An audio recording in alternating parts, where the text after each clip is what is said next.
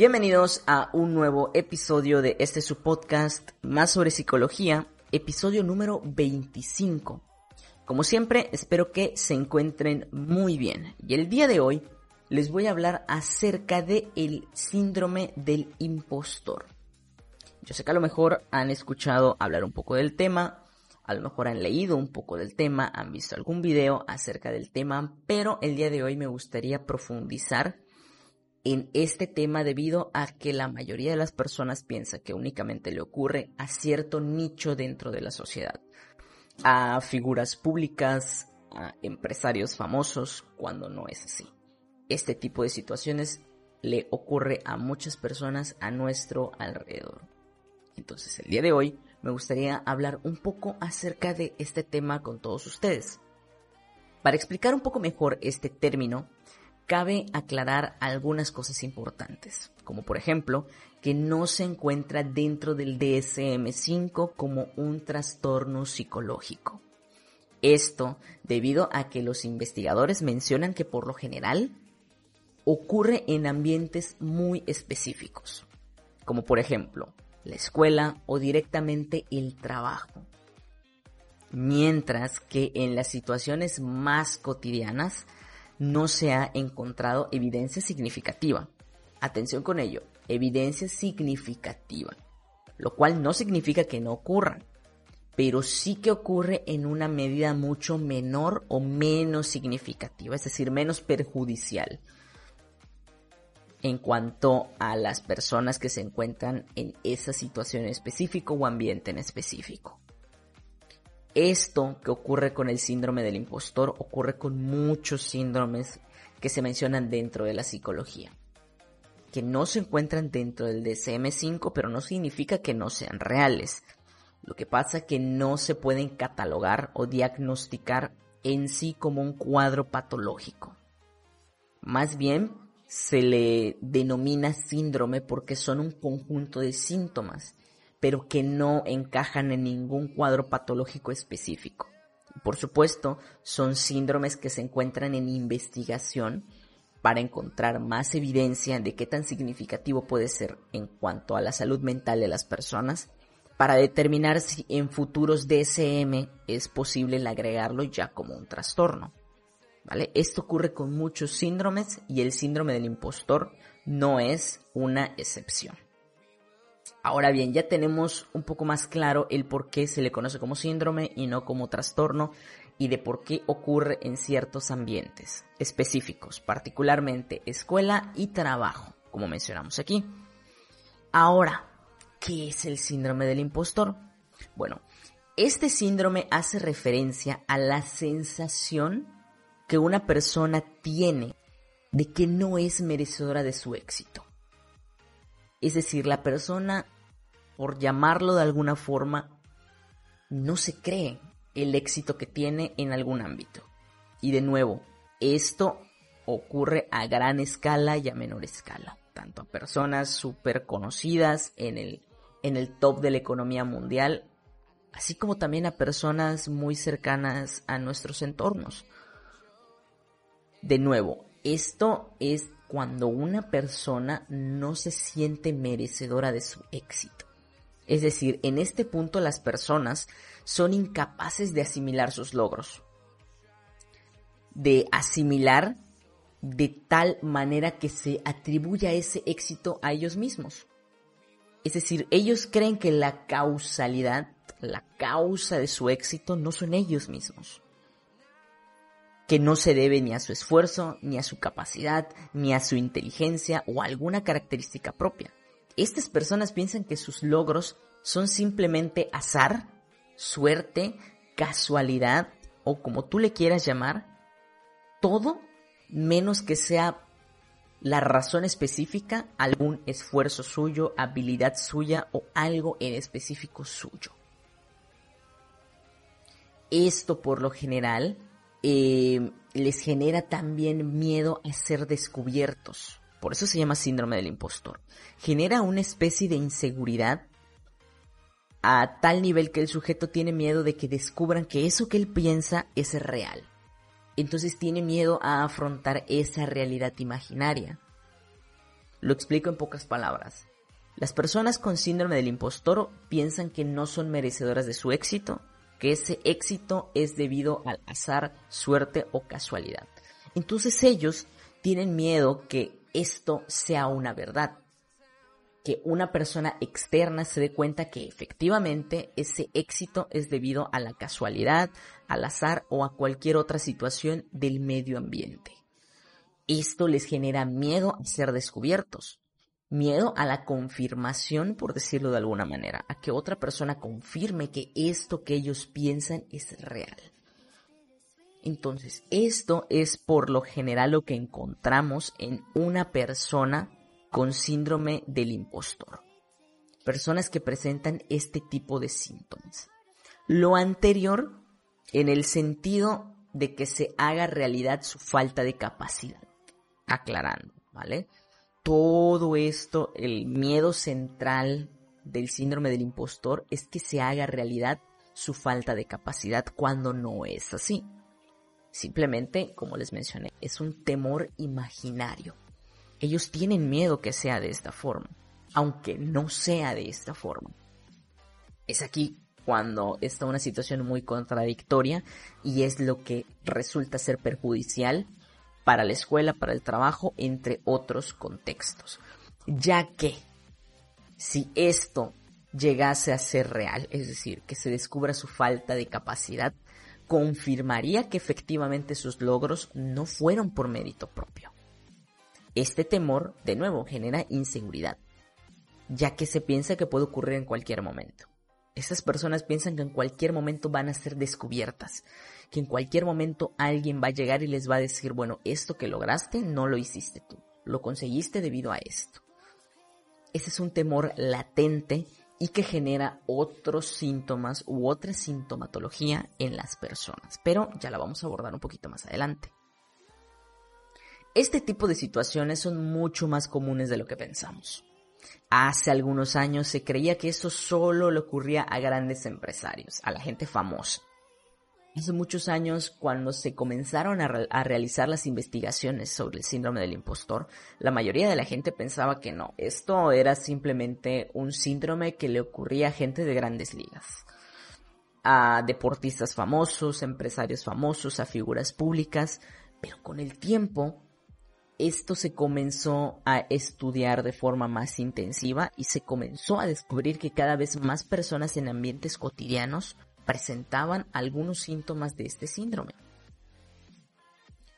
Cada vez son más personas que se sienten de esta manera.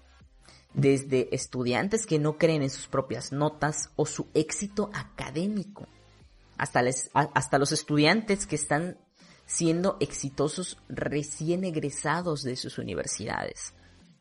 Estos piensan que no es posible que a ellos les haya ido tan bien, que hayan llegado tan lejos tan rápido. Situación similar en un ambiente laboral, donde las personas con puestos intermedios o súper importantes se sienten de esa manera, como si en cualquier momento pudiera llegar alguien de la nada y hacerles ver que todo lo que han conseguido no es por mérito propio, no es por inteligencia, no es por esfuerzo, es por casualidad y que van a perder ese puesto de trabajo o esa oportunidad. Es decir, es un temor a sentirse un farsante, por llamarlo de alguna manera. Como un temor a verse descubierto y que a ti te hagan ver como un mentiroso. Aquí es donde viene la pregunta clave. ¿Alguna vez te has sentido de esta manera? Porque yo creo que muchos de nosotros se han sentido alguna vez de esta manera. Por lo menos alguna vez en específico. Y aquí incluso yo me incluyo. ¿eh? Cuando todo este proyecto inició, cuando comenzamos con la fanpage, cuando empezamos con la página web, cuando empezamos con los podcasts, cuando empezamos con los posts en Instagram, cuando comenzamos a hacer muchas cosas de este proyecto, yo tenía un miedo similar. En el sentido de, ¿cómo es que todo eso está creciendo si yo soy un simple mortal? un simple estudiante de psicología, porque yo era estudiante de psicología cuando todo esto comenzó, como un simple estudiante de psicología está haciendo esto. O sea, no puede ser posible. tiene que ser por alguna otra razón menos por un mérito propio. Yo tenía esta situación hace algunos años de que yo pensaba que esto simplemente pues era por cualquier otra razón menos por alguna situación mía personal que estaba haciendo que el proyecto creciera o, vaya llegando a más personas. Yo me preguntaba cómo yo, cómo un simple psicólogo está haciendo esto. Cuando hay tanta gente que lo puede hacer, ¿por qué yo? Como una persona X, un individuo que no lo conoce ni en su casa, un individuo más en este vasto mundo, está haciendo esto. Está haciendo que esto crezca. ¿Cómo? Bueno, así es como se sienten las personas con síndrome del impostor. Por supuesto que como les digo, hace algunos años cuando a mí me pasaba todo esto, eh, yo no sabía exactamente por qué. Investigando, leyendo, documentándome, me di cuenta que era raíz de esta situación. Y que así como yo, muchos de mis compañeros dentro de la universidad, así como conocidos míos, alguna vez se han sentido de esta manera con algo particular, con escuela, con algún proyecto. Ustedes saben que en la actualidad está todo este boom del emprendimiento, que el hacer las cosas tú, que tener tu negocio propio, de que el aventarte a hacer cosas por cuenta propia. Bueno, todo esto es un detonante muy importante para el síndrome del impostor. Porque hay personas que sin esperarlo están teniendo éxito. Personas que sin darse cuenta están haciendo algo para tener éxito. Y de nuevo, el éxito es algo relativo, ¿vale? Que no, no voy a entrar mucho en este tema, ya lo vamos a tocar un poquito por encima más adelante, pero el éxito es relativo, eso se los adelanto. Lo que para mí es éxito puede que para ti no sea éxito, y lo que para ti es éxito puede que para mí no sea éxito. Eso es totalmente relativo. Cada, bien, cada quien ve el éxito de una forma diferente.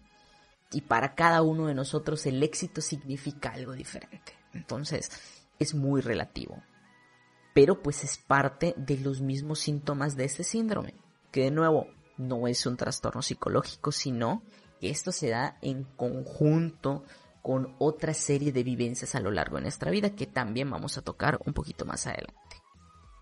Pero de nuevo, lo que yo quiero, lo, que yo quiero hacerles ver con este ejemplo es que esta situación puede ocurrir con cualquier persona de nuestro contexto, con cualquier persona que de alguna manera le esté funcionando o le esté saliendo bien o esté logrando tener éxito de cualquier tipo.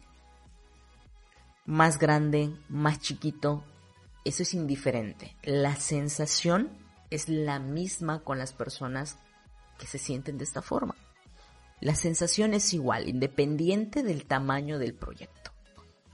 Es por eso que yo les digo, es aquí la importancia de conocer un poco acerca de este tema, para poder abordarlo de mejor manera y si tú te sientes así, para encontrar la manera de salir de esto. Como les mencionaba, este tipo de situaciones, con el pasar del tiempo, se ha hecho más frecuente debido a, la etapa histórica o al momento histórico en el que nos encontramos. Estoy totalmente seguro que todo esto tiene mucho que ver con los cambios que han habido dentro de la sociedad. Y esto es algo que nos afecta a muchas personas, o nos ha afectado a muchas personas, por llamarlo de alguna forma. Es ahí cuando toma gran importancia ese síndrome ya que de nuevo, como tal, no es una enfermedad mental, sino un conjunto de síntomas que se detonan a raíz de nuestro pasado familiar o nuestra cultura. Es lo que yo les mencionaba. Es algo que aún le ocurre a muchos. Y cada vez son más. Particularmente, de nuevo, por el momento histórico en el que nos encontramos. Para bien o para mal, actualmente todos son capaces de hacer grandes cosas. Y digo para bien o para mal bien por el hecho de que muchas personas tienen la oportunidad de explotar un talento suyo, de mostrarle al mundo de manera muy sencilla qué son capaces de hacer. Entre comillas lo de muy sencillo, ¿vale? Porque obviamente todo requiere de tiempo y esfuerzo. Pero es mucho más fácil ahora, en la actualidad, el mostrarle a las personas quién eres tú y qué sabes hacer.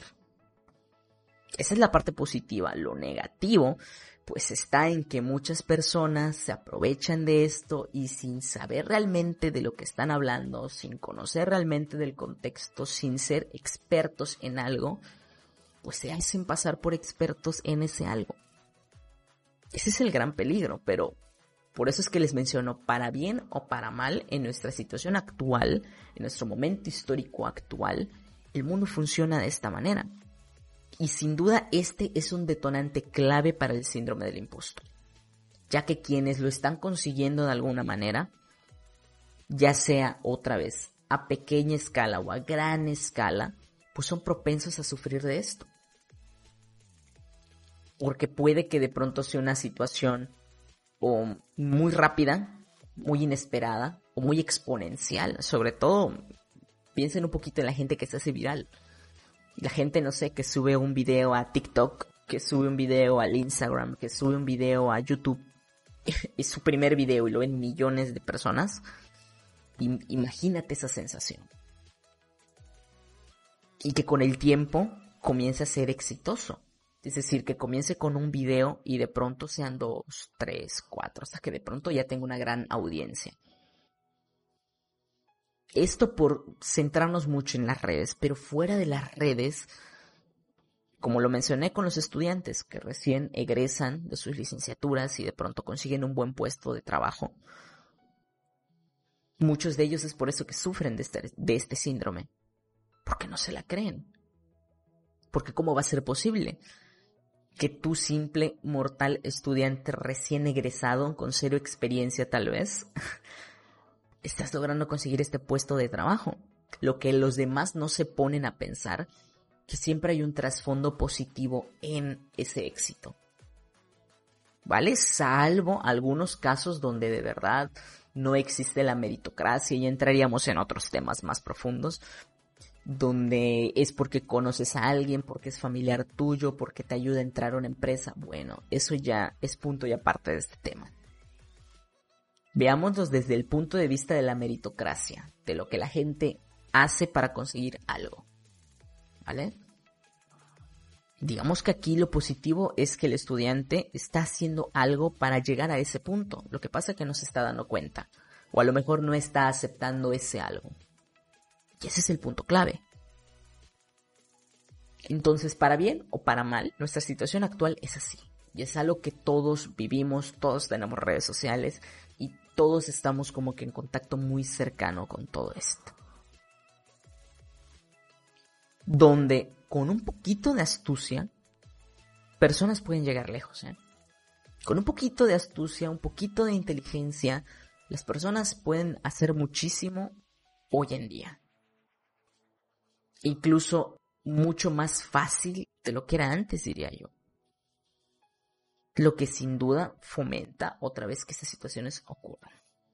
Y para dejarlo totalmente claro, les contaré algunos ejemplos, esta vez a gran escala, del síndrome del impostor. Michelle Obama. Tal cual como ustedes lo escuchan, Michelle Obama nada más y nada menos que la ex primera dama de los Estados Unidos de América. Ella en una conferencia hace mención de esto, donde ella no se siente merecedora de su éxito. Ojo, en una conferencia con público, con cámaras, si lo pueden encontrar en Google, pueden googlearlo por ahí y lo van a encontrar. Y ojo, ¿eh? Ella no es una simple primera dama. Es egresada de una de las universidades de mayor prestigio de los Estados Unidos. Y catalogada como una de las mejores en su rubro. Porque ella es abogada. Y con todo ello, ella misma declara que es difícil creer que dicho éxito es real. Entre otros ejemplos se encuentra Emma Watson, actriz muy conocida. el propio CEO de Starbucks, donde él confiesa sentirse de esta manera. Él menciona sentirse de esta forma, donde ningún éxito parece ser creíble. Por eso les digo, este es un tema que podemos encontrar a diferentes escalas. Un ejemplo local, hablando de México. José Madero, ex vocalista de Panda, conocido en Latinoamérica, a lo mejor en algunas partes de Europa también, por esa agrupación de rock mexicano. Actualmente es un cantante solista, cuenta con cuatro discos y en su podcast, Dos Nombres Comunes, súper recomendado, con Andreas Ostberg, creo que lo pronuncie bien, menciona a él sentirse de esta manera cada que lanza un nuevo disco, ante la expectativa de haberlo hecho bien, cuando en realidad, y sin temor a equivocarme, es uno de los mejores cantautores mexicanos en la actualidad. solamente en sus live streams, cuando él ha tocado recientemente alguno de sus discos, en cada live entra alrededor de 20.000 personas para verlo. Ni siquiera los influencers con más de un millón de seguidores los ven tantas personas al mismo tiempo. Dime tú cómo una persona así no es exitosa. Con todos estos ejemplos, espero que esté quedando todavía más claro el hecho de que hablar de este tema es muy importante. ¿Vale? Porque hemos hablado de qué es lo que siente una persona con síndrome del impostor. Pero hay que tomar en cuenta que todo esto tiene repercusiones. Hay muchas repercusiones para esto si eso se extiende a lo largo del tiempo. ¿vale? Que se ocurre en un momento puntual, si de pronto es una situación muy puntual, muy específica, ¿vale? Que no pasa nada. Pero si eso se repite a lo largo del tiempo, es aquí cuando puede llegar a ser muy perjudicial para las personas. Es decir, cuando llevas mucho tiempo sintiéndote así. Porque comienzas a tener conductas que de alguna manera podemos llamarles como autosaboteadoras o que te autosabotean donde tú mismo evitas ya llegar a ese éxito. Y ese es el peligro del síndrome del impostor. Por eso es importante darse cuenta, trabajar en ello, superar esta situación para continuar haciendo eso que te ha llevado a tener tu éxito muy particular o como tú percibas de nuevo la palabra éxito, pero continuar teniendo ese éxito. Digamos que en una situación puntual puede que no te ocurra nada, ¿vale? Más que una breve reflexión, un tiempo de ponerte a pensar en el tema y ya está. El detalle es cuando eso se prolonga. Cuando esto pasan los meses, los años y esto continúa, es aquí cuando se hace perjudicial. Porque genera autolimitación en las personas. Incluso tal cual tú mismo propicias que ya no tengas éxito. Y ese es el gran peligro con todo esto. Por eso es que yo les menciono estos ejemplos, tanto muy particulares de un nicho muy normal para nosotros, muy natural del entorno en el que nos movemos, hasta de personas que de nuevo son figuras públicas, empresarios súper adinerados, súper conocidos. Porque esto le puede ocurrir a cualquier persona y de nuevo, en un momento puntual no pasa nada pero si esto se prolonga es cuando puede llegar a ser bastante perjudicial. Con estos ejemplos nos queda más claro la existencia de dicho síndrome en diferentes escalas. Como en el caso de estas personalidades, que una escala mucho más lejana tal vez a la mayoría de nosotros podemos verlo. Pero también hay gente muy cercana a nosotros, algún amigo, familiar o hasta nosotros mismos nos hemos sentido alguna vez de esta forma. Ahora, ¿cuáles son las causas? ¿Por qué ocurre? ¿Qué provoca que las personas se sientan de esta forma? ¿Por qué las personas llegan a este punto? Con todo lo anterior, muchos podrían pensar que esto se debe meramente a un tema de autoestima e inseguridad. Y si bien, y si bien de alguna forma está relacionado, no es el tema central. ¿Vale? Hay muchos que dicen, no, es que las personas con estas situaciones por una autoestima muy baja. No, no necesariamente.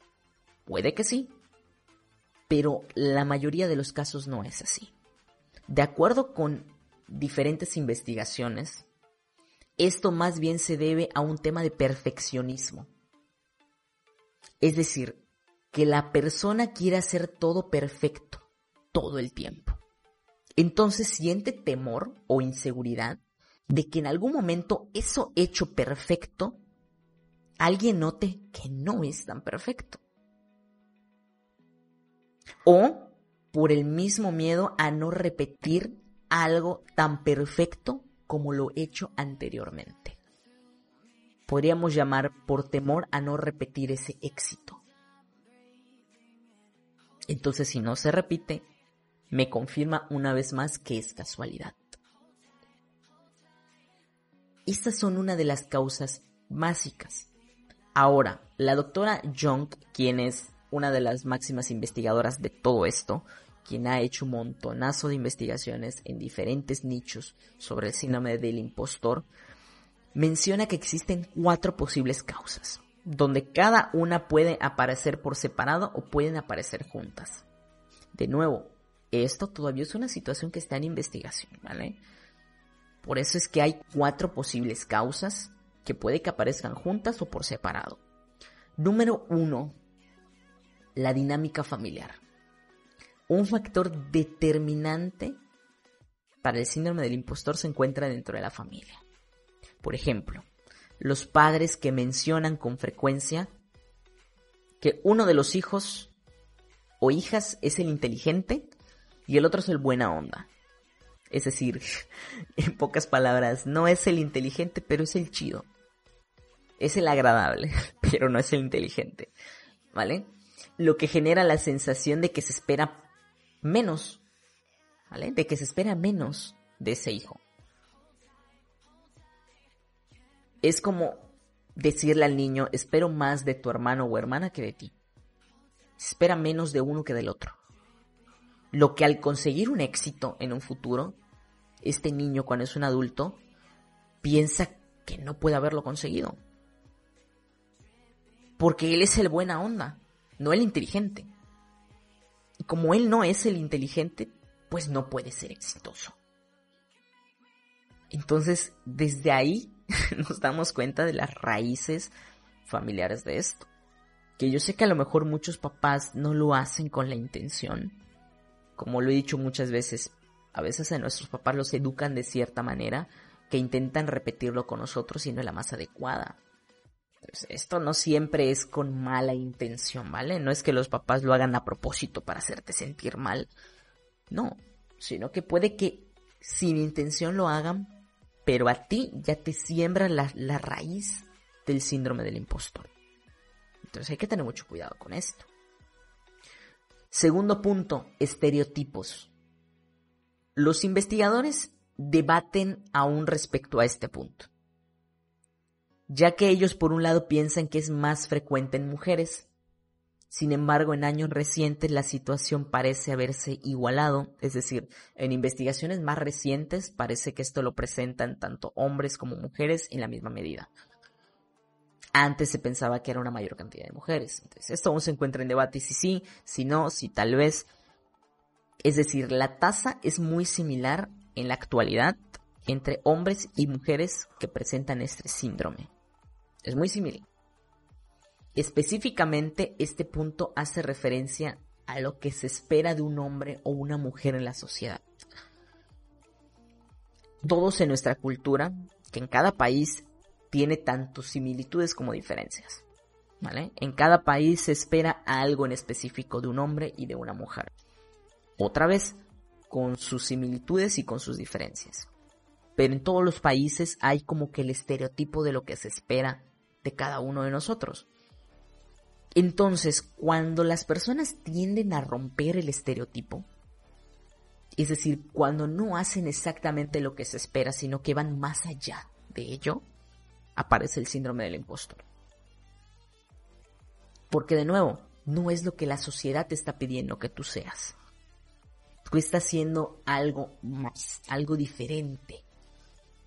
Algo no igual, no similar, como le quieras llamar, a lo que se espera. Entonces es ahí cuando aparece el síndrome del impostor. Ahora, punto número 3. Diferencia en el salario. Esto particularmente en mujeres donde todos sabemos que es una lamentable realidad, donde independientemente de la competencia, es decir, de qué tan bueno o qué tan buena seas para hacer algo en específico, a las mujeres tienden a pagarles un salario menor que al de muchos hombres en distintos países. Sabemos que es una realidad lamentable. Y es por eso que se pensaba que antes esto ocurría más en mujeres que en hombres porque las investigaciones arrojaban esto debido a esta situación en particular. Con el tiempo, afortunadamente esa situación ha disminuido, cada vez hay mayor aceptación, tal vez le podremos llamar, de que las mujeres son exactamente igual o más competentes que un hombre en muchos aspectos. Afortunadamente esa situación va mejorando, pero no significa que aún no ocurra tristemente aún ocurre en muchos lugares cuando sabemos que no es correcto, que no es lo adecuado, pero aún ocurre. Entonces esto también es un factor detonante para el síndrome del impostor. Número 4. Percepción de éxito.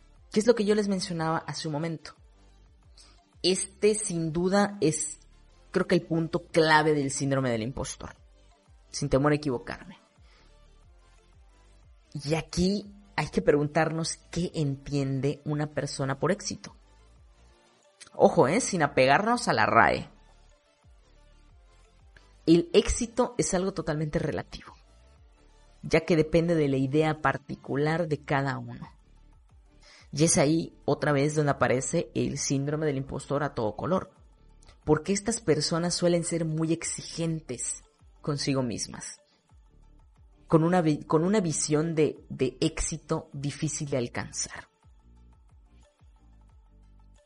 Estas personas suelen ver como que lo exitoso muy, muy, muy, muy alto y poco escalable. En el sentido de que el ser exitoso es ser similar a Bill Gates. Cuando no es así. Ser exitoso es alcanzar tu propio éxito y ya está. Que puede ser cualquier cosa. Por ejemplo, un gran éxito es el finalizar tu carrera universitaria. Es todo un éxito. Pero muchos lo ven simplemente como, mm, como algo más, como algo esperable, como algo que en la actualidad es fácil de hacer y no miran el peso que esto tiene. De nuevo, tema de percepción. Hay muchos que esto no lo ven como un éxito, pero sí lo ven como éxito, no sé, ser el CEO de Samsung, ¿no? Ser el CEO de Cadillac. Es decir, se ponen como que sus metas de éxito estratosféricamente altas. Entonces, por obviedad, es muy difícil el llegar a ese punto, porque no se ponen a pensar que es, esto es escalable. Es decir, que sí, efectivamente puedes llegar a ese punto, pero para llegar a ese punto vas a tener que hacer muchísimas cosas antes. ¿Vale? Porque todos los éxitos son alcanzables en la medida de nuestras propias posibilidades. Es decir, estas personas tienden a no ser realistas es como si yo dijera, bueno, mi punto de vista sobre el éxito es em, ser el CEO de Xiaomi, ser el CEO de, de Samsung. Bueno, con decirte que yo ni soy ingeniero, no tengo la menor idea, soy un simple consumidor de tecnología. ¿Vale? Que pudiera ser mi meta de éxito. Pero dime tú qué tan realista y alcanzable es para mí. O sea, yo como psicólogo tendría que hacer muchísimas cosas para llegar a ese punto. Y eso sí es que alguna vez lo alcanzo. Para empezar, estudiar otra cosa. Eso es claro. y después el comenzar a trabajar en estos temas. Entonces es aquí cuando entra mucho lo que nosotros determinamos como éxito. Que de nuevo, esto es relativo y no hay que complicarse. Aquí la persona exitosa no es aquella millonaria que tiene una piscina enorme con un jardín de hectáreas. La persona exitosa es aquella que de nuevo se percibe como exitosa y que le pudiéramos agregar que debido a ese éxito incluso puede solventarse económicamente. Y con esto no entramos en temas de que ganes un montonazo de dinero con tu trabajo, no. De que simplemente con eso que tú sabes hacer, estás consiguiendo lo necesario para estar bien en esta vida. Esa sería una percepción muy realista de éxito. Lo que pasa que también, otra vez en la actualidad, esto tiende a, a verse de formas muy variadas, muy diversas de nuevo con todo el tema en redes sociales, de que temas de emprendimiento, de que temas de que la gente eh, puede conseguir un trabajo de forma sencilla, etcétera, etcétera, etcétera, etcétera, con todo el ambiente de pronto poco realista que nos encontramos en los influencers actuales o en las grandes empresas que se comunican a través de estos influencers actuales, es que nuestra percepción de éxito ha cambiado. Porque ahora nuestra percepción de éxito es ser como son esos, como son esos influencers que tú ves en las redes sociales. Como, como tú ves que ellos tienen una gran vida. Como ves que ellos publicando en Instagram unas cuantas cosas, compartiendo en Twitter, en YouTube, en cualquier red social algo están viajando por todo el mundo, eso es lo que muchos ahora ven como éxito. Cuando no es así. Es por eso que yo les digo, este síndrome, en el momento histórico en el que nos encontramos, aparece con mucha frecuencia. Por todas estas situaciones que estamos viviendo en la actualidad. Pero de nuevo, aquí la clave está en aprender a tener tu propia visión de éxito a ponerte metas reales, escalables, apegados totalmente a la realidad en la que nos encontramos. La idea es que ese éxito o esa meta que tú, que tú te propones sea alcanzable y no inalcanzable. Porque muchos te venden el hecho de que sí, sueña en grande. Por supuesto que hay que soñar en grande, pero hay que soñar en grande apegados a la realidad. Como el ejemplo que yo les puse. ¿Cómo yo podría decir quiero ser CEO de una empresa de tecnología como, no sé, Samsung, cuando yo no estoy metido en nada que tenga que ver con eso? Es poco realista y prácticamente imposible. Entonces, es clave el mirar el éxito desde la perspectiva particular, pero apegada a la realidad son muchísimas más personas de las que pensamos que se sienten de esta manera. Sin embargo, ellas tienden a no hablar del tema, a guardarlo para sí mismos, como si de verdad fuera una inseguridad. Cuando más bien todo lo anterior diría yo que es un tema de perspectiva muy marcada en nuestra educación. Eso es lo que yo le agregaría a todo lo que les mencioné que ha investigado la doctora Young que mucho tiene que ver con la perspectiva que nos deja nuestra educación, donde nos apegamos a un modelo de lo esperado en nuestra sociedad. Cuando se sale de ese modelo aparece el síndrome del impostor, ya que nos hace recordar que lo aprendido en infancia, nuestros paradigmas no rotos, es decir, nuestra mentalidad no cambiada, es lo que en realidad sí nos haría exitosos y no lo que estamos haciendo en la actualidad. Es decir, esos paradigmas no rotos dentro de la familia, esas mentalidades, son las que terminan por detonar esta situación. Y ojo que no solo dentro de la familia, dentro de la sociedad. Por eso yo les digo, es muy relativo en cada país, pero también muy similar en algunos otros. donde dentro de la sociedad se esperan ciertas cosas de nosotros. Entonces es difícil cuando sales de ese paradigma no caer en este punto en la actualidad.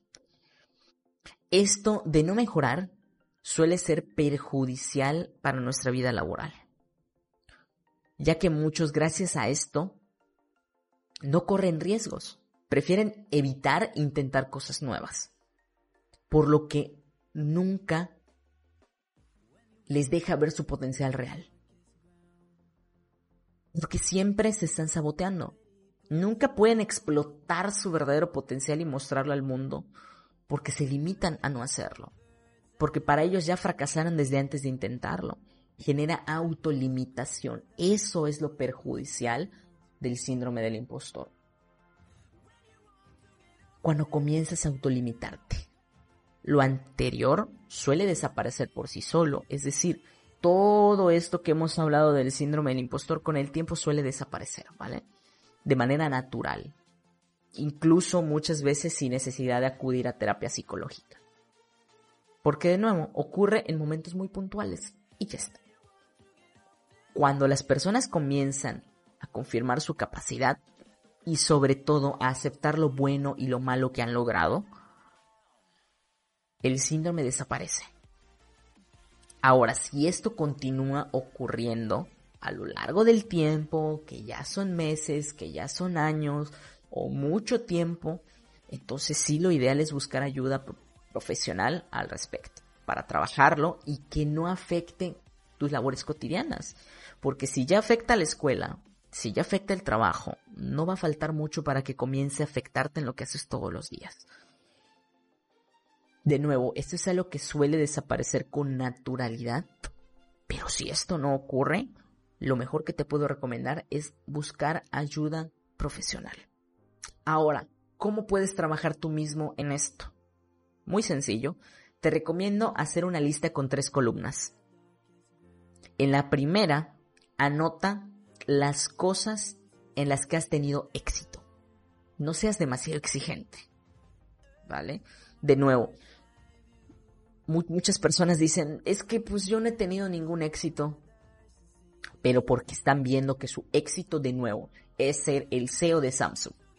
Y no, no seas demasiado exigente. ¿Qué éxitos has tenido? He terminado la preparatoria o el bachillerato, he terminado la universidad, he conseguido trabajo. Por poner ejemplos, son éxitos. No sean demasiado exigentes, ¿ok? Eso va en la primera columna. En la segunda columna, ¿cómo lograste ese éxito? ¿Qué hiciste? Con el mayor detalle posible, ¿qué hiciste para llegar a ese punto? Y en la última, ¿cuáles fueron tus emociones? ¿Cómo te sentiste al haber logrado eso? Es clave apegarse a la realidad con todo lo anterior. Si es difícil, puedes pedirle ayuda a un amigo para que te ayude con el tema. Para que desde otra perspectiva pueda hablarte un poquito más de esto. Y por supuesto, si esto persiste otra vez, lo ideal es buscar ayuda profesional para trabajar en el tema. Lo ideal es eso. Debería desaparecer con naturalidad, pero si no lo hace, mira que no pierdas el tiempo y mejor ve con un profesional para que te ayude a mejorar esta situación antes de que comience a perjudicarte en las diferentes esferas de tu vida. ¿Vale? Entonces, eso es todo por el podcast de el día de hoy. Les agradezco a todos por haberme escuchado una semana más en ese su podcast más sobre psicología. Y me despido, pero no sin antes recordarles que una gran forma de apoyar todo este proyecto es dándole a seguir a nuestras diferentes redes sociales. Recuerden que subimos un montonazo de artículos en nuestro sitio web, subimos contenido en Facebook, Twitter, en Instagram, estamos muy en contacto con ustedes. Subimos este podcast cada semana a través de Spotify, de iTunes, de iBox y próximamente van a encontrar todo esto también en nuestro canal de YouTube para practicidad de ustedes y también otro tipo de contenido. Vamos a ir subiendo mucho más contenido en ese canal de YouTube. Así que una grandísima forma de apoyar este proyecto, chicos, es yendo a nuestras redes sociales, escribiéndonos por ahí darle en follow o en suscribirse en su defecto. Es la mejor forma que tienen de apoyarnos, además de compartirlo con personas que ustedes creen que este tipo de temas les puede ser de utilidad. Ahora sí, me despido. Mi nombre es Oscar. Les mando un fuerte abrazo psicológico a todos. Nos vamos escuchando la próxima semana. Espero que se encuentren muy, muy bien y que se sigan cuidando con todo esto del coronavirus. Así que nos vemos la próxima semana, chicos. Bye.